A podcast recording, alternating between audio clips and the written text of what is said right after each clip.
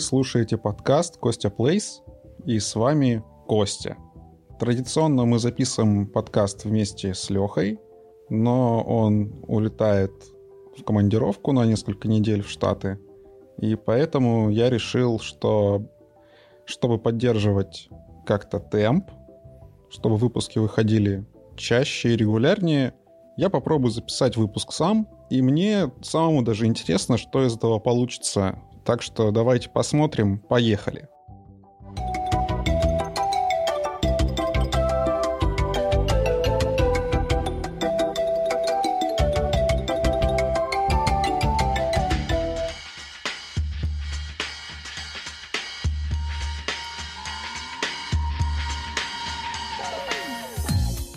Начну с истории о том, как я на днях совершенно случайно и спонтанно и почти вслепую купил себе 4К телевизор. В общем-то, я давно планировал и собирался купить телевизор, но не ожидал, что это произойдет так скоро.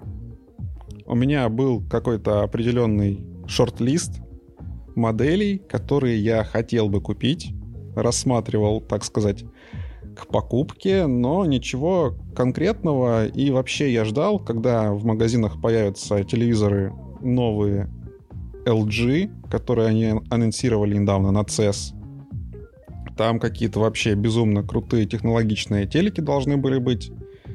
И я просто собирался подождать, когда они выйдут. Но все поменялось когда мне на глаза попалась брошюра одного магазина электроники, которую мне с остальным спамом засунули в почтовый ящик, и там на главной странице был телевизор Panasonic 49 дюймов. Обычный LED.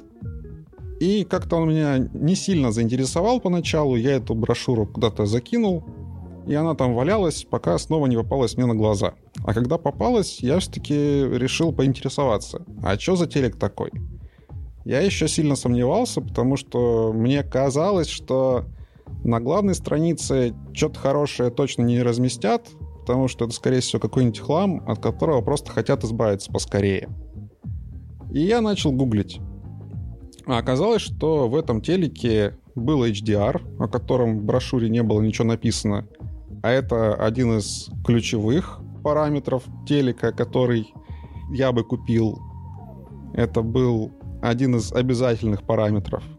Конечно, я бы хотел OLED, но OLED безумно дорого стоит. Потом я начал искать, что же это за HDR такой. Оказалось HDR 10 и даже HDR 10+, что для меня оказалось неожиданностью. Я не думал, что в телеках такой ценовой категории такое бывает.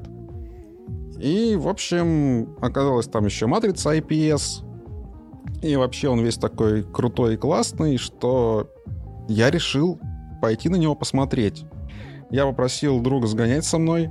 Привет, Серега, если слушаешь. Это, кстати, был выходной день. Ну, это был понедельник, но на острове это был выходной. Большинство магазинов были закрыты, все. И нам очень повезло, что конкретно этот магазин размещался над супермаркетом, который в этот день был открыт. И когда мы пришли, там все-таки был один консультант, который слонялся по торговому залу.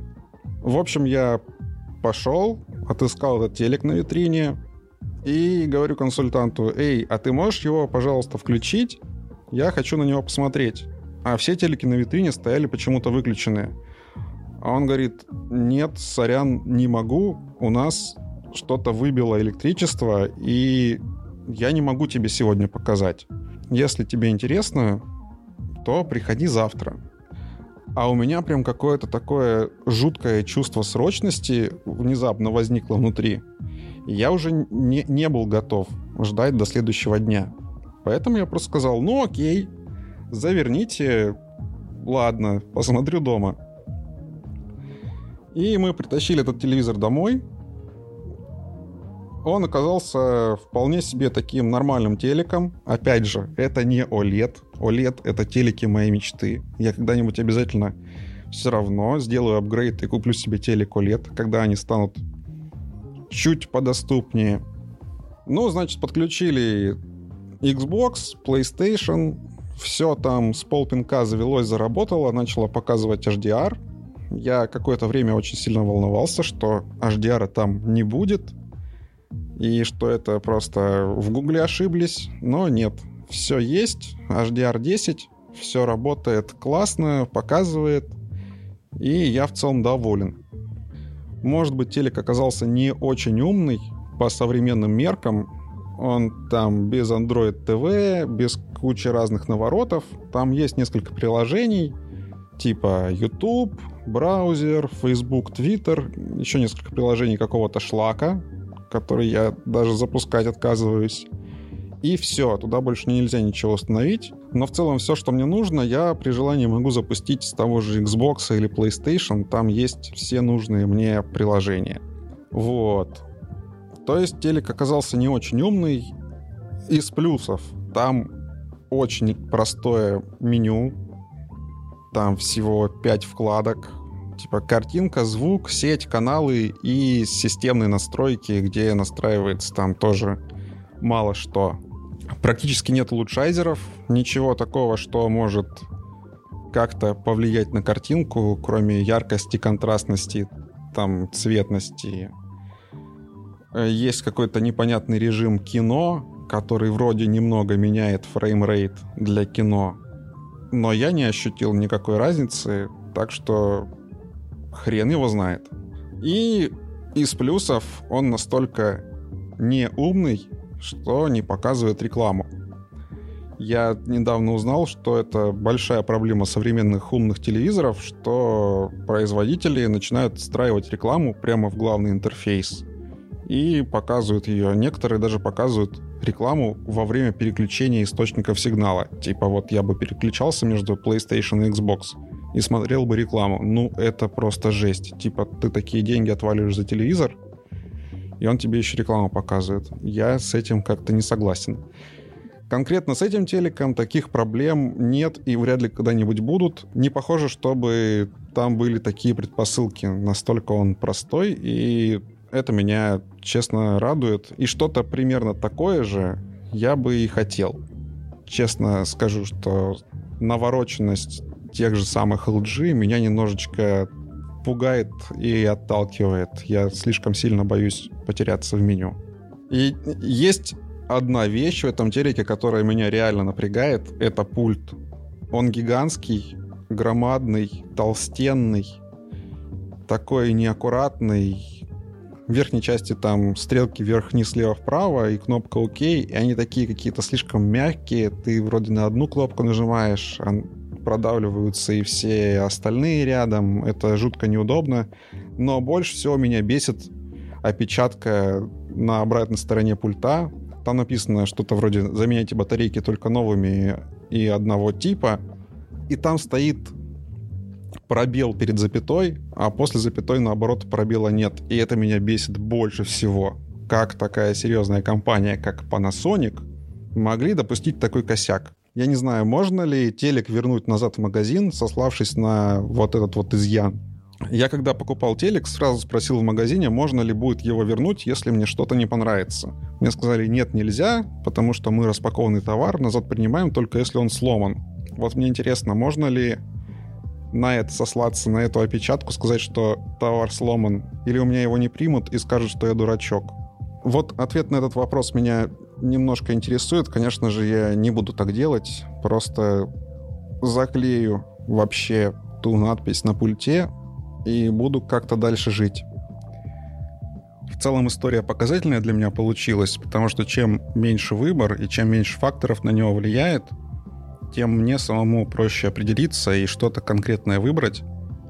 Например, если бы даже я пришел и все телеки оказались бы включены, и их можно было бы посмотреть, не факт, что я бы не изменил свой выбор и не остановился бы на каком-то другом телевизоре, может быть, даже дороже, и не факт, что сильно лучше. А так, типа, что взял, то взял, и все оказалось вполне себе неплохо. К тому же я только потом понял, уже когда вечер настал, когда я уже наигрался с телевизором, что это я, по сути, сделал себе такой подарок на отпуск. Дело в том, что на этой неделе у меня отпуск, я никуда не поехал, сижу дома, и вот эта покупка телевизора прям в понедельник сделало мой отпуск чуть более запоминающимся, светлым и ярким. Еще одна вещь, которая меня останавливала от покупки 4К телевизора, это было то, что я боялся, что когда переключу приставки в режим 4К, то все мои любимые игры, которые этот режим поддерживают, начнут хуже выглядеть, хуже работать, там будет ниже производительность, но вот конкретно Xbox, на PlayStation я еще не проверял, не могу сказать, но Xbox меня очень сильно удивил, что такая маленькая коробочка, а Xbox One X совсем небольшой по сравнению даже с оригинальным Xbox One, что такая коробочка, она вот такую производительность внутри имеет и при этом стоит себе тихонечко и почти не гудит даже. Я сейчас играю в Devil May Cry 5, Надеюсь, до следующего выпуска его допройду и смогу поделиться своими впечатлениями. Но то, что меня больше всего удивило, это то, что при переключении на 4К игра не стала сильнее лагать, а наоборот стала лучше выглядеть, и производительность осталась на том же уровне. Ну, по крайней мере, насколько я могу об этом судить. Я на глаз не отличу там, если, например, FPS будет проседать с 60 кадров до 50, я, скорее всего, этого не почувствую. Это нужно какие-нибудь графики на Digital Foundry смотреть. Но не буду затягивать с этой историей. Не хочу, как Паша Пивоваров в подкасте не занесли полтора часа рассказывать о покупке своего телевизора. Не думаю, что многим будет интересно так долго об этом слушать. Поэтому перейду к следующей теме.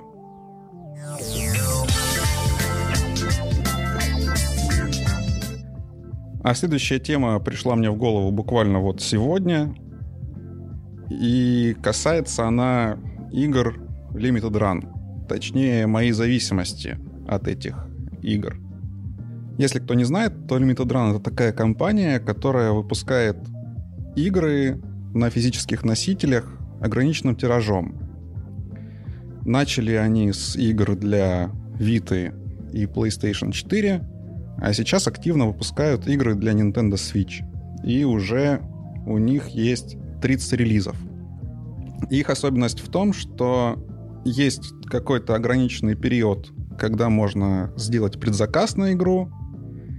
И если не успеешь, то все. Максимум потом можно будет в три дорого купить эту же игру на eBay у каких-нибудь перекупов. Чего мне категорически делать не хочется. Поэтому я каждую неделю или каждые две недели захожу к ним на сайт и размещаю предзаказ на очередную новую игру. Сейчас они чуть удобнее сделали. У них предзаказы идут в нахлест. Например, в пятницу заканчивается предзаказ на одну игру и начинается на другую. И в пятницу можно успеть сделать предзаказ сразу на обе, таким образом сэкономив на доставке. А доставляют они из Штатов, и это стоит, ну, довольно дорого. Хотя в последнее время они стали доставлять DHL, и эта цена стала хоть чуть-чуть обоснованной. До этого они просто отправляли почтой, и приходилось еще иногда идти на почту и платить налог с посылки, что еще процентов 10-15 к стоимости игры прибавляло. А с DHL таких проблем нет. Во-первых, доставка сразу домой. А во-вторых, никаких дополнительных налогов платить не приходится. Не знаю, благодаря чему. Вроде как на DHL те же самые законы должны распространяться, но пока они, видимо, об этом не знают или не парятся, и меня это абсолютно устраивает. В общем, в чем конкретно заключается проблема? Проблема в том, что я не могу сделать перерыв. Я не могу остановиться, покупать эти игры. Я обязан хотя бы раз в две недели зайти на сайт и сделать заказ, иначе моя коллекция уже не будет полной. Я сейчас заказал все 28, кажется, последних релизов, которые больше уже нельзя предзаказать. Сегодня я получил еще два картриджа для свеча. И еще штуки 4 сейчас в пути где-то находятся между Америкой и Кипром. Я не могу остановиться. Я хочу собрать наиболее полную коллекцию, конечно, чтобы потом у меня были все эти игры на картриджах. Например, Golf Story я мега рад, что она у меня есть. С другой стороны, честно, далеко не все из тех игр, которые я покупаю, действительно представляют для меня какой-то интерес. Я их покупаю просто вот для количества, для полноты коллекции, чтобы не было пропущенных изданий. Это как с коллекционированием наклеек в школе. Когда были альбомы для наклеек, если у тебя вклеены все наклейки, то ты крутой. А если тебе одной не хватает, то это уже как бы и не считается. То же самое вот с коллекционированием игр Limited Run у меня. Если хотя бы одну я пропущу, то я либо еще больше денег потрачу на то, чтобы этот пробел заполнить, либо просто буду чувствовать себя каким-то неудачником. И эта коллекция даже для меня самого не будет иметь какой-то ценности из-за вот этих вот пробелов. Выходит, что я постоянно, каждый месяц покупаю игры, которые для меня не сильно интересны, просто для количества и для полноты картины, точнее моей коллекции. Меня это немножко расстраивает, но я вот, как я уже сказал, не могу остановиться и продолжаю это делать. Например, с играми для PlayStation у меня такой проблемы нет. Когда Limited Run выпускает какую-то очень крутую игру, я, может быть, ее куплю. Хотя с играми для PlayStation у них там история еще сложнее. Обычно у них уже есть готовые диски, какое-то ограниченное количество. И кто первее успеет разместить заказ, тот их и получит. Если ты просто не успеешь, там на две минуты позже зайдешь на сайт, то есть большая вероятность, что эти игры уже раскупят, и ты, опять же, сможешь купить их только у перекупов на eBay. Со свечом, конечно, все попроще. Есть предзаказ. Можешь за эти две недели заказ разместить и просто сидеть ждать. Но тут другой недостаток. Даже если, например, игра какая-то классная, интересная, в которую хочется поиграть прямо сейчас, ты этого сделать не сможешь. Потому что в лучшем случае она придет через 1-2 месяца. А в худшем, как у меня получилось с игрой Pixel Junk Monsters 2, ты получишь ее через год почти. Я, например, сделал заказ в июне, а получил ее вот на этой неделе позавчера. 9 месяцев прошло. Это, конечно, редкий исключительный случай, и это все было сделано во благо, потому что с игрой на релизе были проблемы, были какие-то баги. Их чинили и не торопились выпускать игру на картридже для того, чтобы на физической копии уже были включены все патчи, все дополнения, чтобы если когда-нибудь Nintendo eShop закроется — или пропадет интернет, или случится ядерная война, чтобы у людей с картриджем была наиболее полная и актуальная версия игры. Так что в этом случае возмущаться я не могу и не хочу. Но это только половина беды. Есть еще несколько компаний, которые тоже выпускают ограниченным тиражом игры для Nintendo Switch. И вот на этой неделе как минимум два интересных анонса. Компания Special Reserve Games выпускает The Messenger на картридже. Мне бы очень хотелось иметь эту игру в физическом варианте, потому что, как вы уже, наверное, поняли, мне игра очень сильно зашла, и такие игры я хотел бы иметь у себя на полке. Или, например, Fangamer выпускает Hollow Knight, еще одну крутейшую игру на картридже, которую мне тоже хотелось бы поставить на полку. Выходит, что эти лимитированные игры могут высосать довольно много денег из кошелька, и, пожалуй, именно эти две я пропущу и, может быть, докуплю их как-нибудь в другой раз. Тем более, что без них моя коллекция неполной не станет. Это совсем другие компании. Это просто игры, которые хотелось бы иметь. Они, кажется, без номеров. Они просто вот есть. А в Limited Run все игры пронумерованы, и если хотя бы одну пропустишь, потом будет мучительно больно, как минимум морально. И вот получается, что я сижу это рассказываю и сам понимаю абсурдность ситуации, что я сам становлюсь заложником Limited Run и заложником своей коллекции. Мне кажется, это очень неправильно, и надо что-то менять в этом. И я думаю, что, наверное, следующие неинтересные мне релизы я просто сам возьму и пропущу сознательно. И если уж так мне будет не в моготу собрать полную коллекцию, ну ничего страшного, это можно будет сделать в будущем.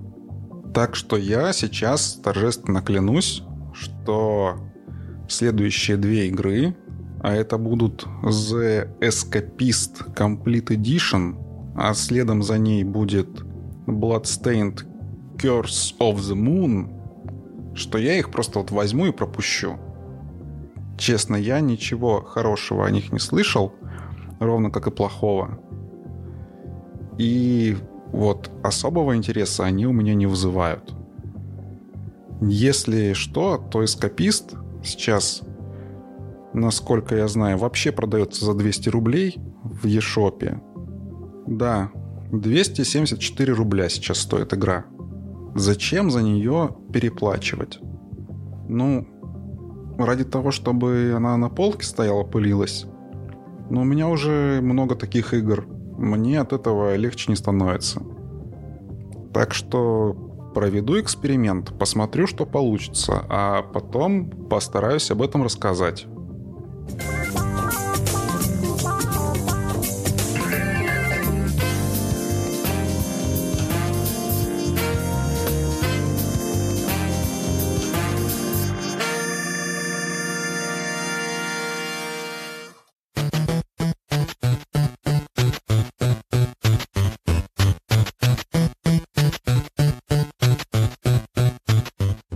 В общем, пожалуй, на этом буду заканчивать свой сольный выпуск.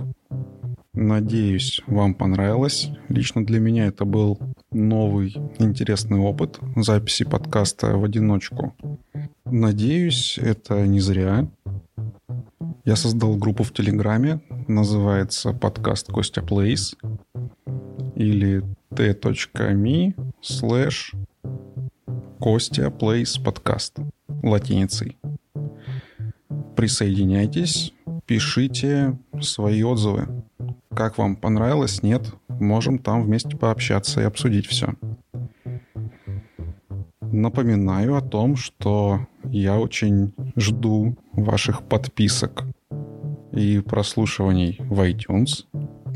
Для меня это очень важно. Я люблю смотреть, как растут циферки, в кипрском iTunes мы все еще держимся в десятке. Кстати, подкаст iPhone Ringtones улетел куда-то вниз. Но есть другие подкасты, которые нас обгоняют. Давайте же постараемся их уделать. Если вам понравился этот выпуск, я буду вам очень признателен, если вы поставите ему в iTunes оценку.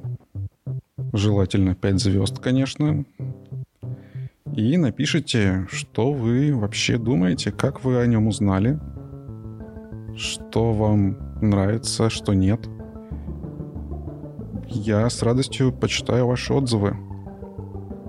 А на этом все. Спасибо, что послушали. И пока.